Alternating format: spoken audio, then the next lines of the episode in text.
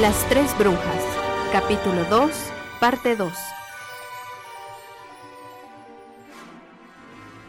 Cuando Mar regresó con Angie, esta estaba a punto de irse, ya que se había tardado y comenzaba a desesperarse. Te tardaste demasiado. ¿En dónde estabas? Pregunta con tanta molestia. Lo siento, había cola en el baño, pero ya estoy aquí, así que vamos. No, mejor regresamos a casa. No, digo, falta poco para que anuncien al ganador del concurso. Vamos, esperemos solo un poco más. Mm, Bien, pero después de eso, volvemos. Mientras tanto, en la mansión, Ana busca desesperadamente el árbol del que les habló el espíritu de Marta. Después de buscar por varios minutos, se topa con un viejo roble con el tronco cubierto por una especie de hiedra.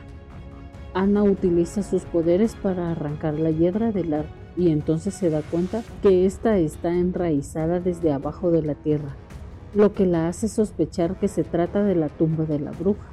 Ana se decide a sacar la tumba de la tierra, pero se detiene. ¿Qué pasaría si quema el cuerpo estando Angie fuera de la casa? Si las personas del pueblo se dan cuenta, las echaría de inmediato o podrían causar pánico, o peor aún, si el espíritu de la bruja busca otro huésped, sería imposible saber a quién poseyó, por lo que decide volver a la casa y esperar a que regresen. Deben pensar muy bien lo que harán. Después de un par de horas y con el tiempo suficiente para armar un plan, Mar y Angie regresan a la casa. Angie se va directo a su habitación sin decir ni una palabra. Ana y Mar se encuentran en la cocina y se ponen a planear su siguiente movimiento. Será imposible sacarla de la casa nuevamente, así que tendremos que hacerlo con ella aquí. Bien, yo puedo utilizar mis poderes para sacar la tumba de la tierra y abrirla. Deberás estar lista para quemarla. Si ella se da cuenta, no tendremos mucho tiempo. Y debemos hacerlo esta noche. Al terminar la cena, las tres chicas se dirigen a la sala. Mar decide poner música navideña, lo que claramente causa molestia a la vieja bruja, por lo que pronto decide irse a dormir dejando a Mar y Ana atrás. Entonces Mar le sube un poco más el volumen a la música, causando que se escuche casi por toda la casa, esperando que esto haga que la bruja no quiera ni salir de su habitación. Mar utiliza sus poderes y las teletransporta a las dos al jardín de atrás. Luego Ana utiliza su poder para sacar la tumba de la tierra. Para su sorpresa, la raíz del árbol ha cubierto la caja por completo, lo que hará que les tome un poco más de tiempo, ya que deberán liberar primero la caja para no dañar el árbol. Ana utiliza sus poderes nuevamente y comienza a quitar las raíces poco a poco, pero comienza a cansarse. Utilizar sus poderes varias veces seguidas puede resultar agotador. Cuando por fin logras liberar la caja, deciden abrirla. Apertum. La caja se abre dejando caer la tapadera hacia un lado. Para su sorpresa, el cuerpo de la vieja bruja ya no existe. Dentro de la caja no hay nada más que huesos. Es como si el árbol se la hubiera comido. Mar y Ana observan los huesos con su corazón latiendo a mil por hora. Hay que quemarlos. Exclama Ana. ¿Qué creen que están haciendo? ¡Aléjense de ahí! Dice tomando por sorpresa a Ana y a Mar. Los ojos de Angie se tornan de un color rojizo. La mentira y el engaño han llegado a su final. Por fin la bruja ha decidido mostrar quién es. La neblina comienza a bajar y el frío se hace cada vez más fuerte. La vieja bruja comienza a caminar hacia las dos chicas. Lanza un hechizo contra ellas. Ana se tira a un lado para esquivar, pero esta golpea a Mar haciéndola volar por el aire y caer lejos del lugar. Ana se pone de pie y busca a su amiga. Mar trata de levantarse. Mar, utilice el fuego de la chimenea. Mar escucha la voz de Angie en su cabeza. Su amiga trata de ayudarla para derrotar a la bruja. Mar desaparece y entra a la casa en busca de las brasas. Mientras tanto, afuera, Ana pelea contra la bruja. ¿En serio creen que pueden derrotarme? No lo creo, lo sé. En ese momento aparece Mar justo detrás, sosteniendo en una mano un líquido inflamable y en la otra una brasa de la chimenea. Ana utiliza su poder para lanzar a la bruja por el aire. Ahora, Mar. Mar deja caer el líquido y la abraza, y pronto los huesos comienzan a arder. La bruja, aún en el cuerpo de Angie, comienza a retorcerse del dolor. Sus ojos comienzan a sangrar. Cae tendida al suelo y exhala un último suspiro. Ana tira al fuego el collar de piedras negras, esperando poder cumplir la promesa que le hizo a Marta. Las dos amigas corren hacia el cuerpo de Angie. Cuando ven que está desmayada, la levantan ligeramente. Mar las transporta hacia el interior de la casa. Recuestan a Angie en uno de los sofás de la sala y esperan impacientes a que su amiga despierte. Después de algunos minutos, Angie recobra la conciencia. ¿Angie?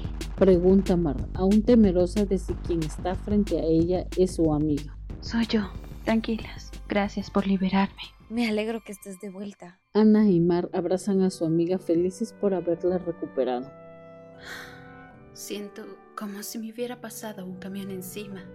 Las tres brujas sonríen. Después de todo, un dolor de cuerpo es nada comparado con la muerte. Varios días han pasado. Afortunadamente desde aquella noche nada malo ha sucedido. Las tres chicas pudieron celebrar la Navidad tranquilamente y ahora ha llegado el 31 de diciembre. La cena de Año Nuevo es importante para ellas, ya que cada año al llegar la medianoche sus poderes aumentan. Cada hechizo que lanzan se vuelve más fuerte, así como sus poderes de telepatía, teletransportación y telequinesis. De alguna forma es como si algo de esa noche influyera en ellas. Cuando terminan de cocinar, se disponen a preparar la mesa. Han hecho todo un banquete, como si muchas personas fueran a visitarlas, aunque solo serán ellas tres. Cuando terminan de cenar, se dirigen a la gran sala, toman sus copas y esperan a que el reloj marque las 12. Comienzan el conteo regresivo. 10, 9, 8, 7, 6, 5, 4, 3, 2, uno. De repente Mar se encuentra en otro lugar. Mira a su alrededor tratando de comprender dónde se encuentra. Escucha unas voces y decide acercarse a ver. Se asoma por la ranura de la puerta que está medio abierta en la habitación y al otro lado observa a dos niñas peleando por una muñeca. Una de ellas jala tan fuerte que le arranca de un solo la cabeza. La otra niña comienza a llorar.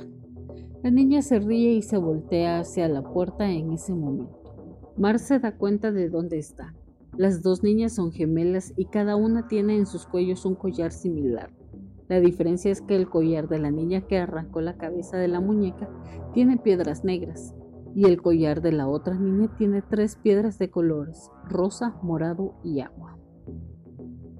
Mar escucha a la niña venir hacia la habitación, así que rápidamente se transporta de vuelta a casa, donde sus amigas se encuentran muy preocupadas por su paradero.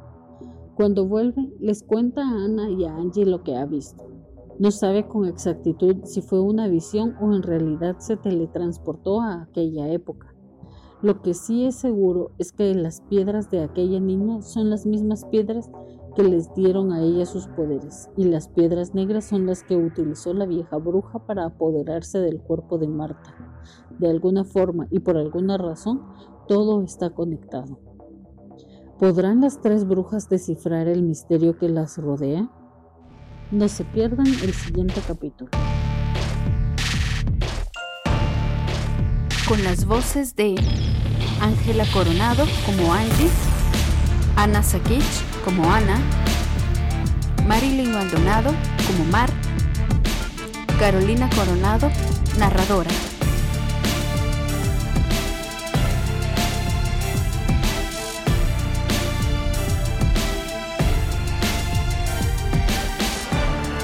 escrito y dirigido por Ángela Coronado. Todos los derechos reservados.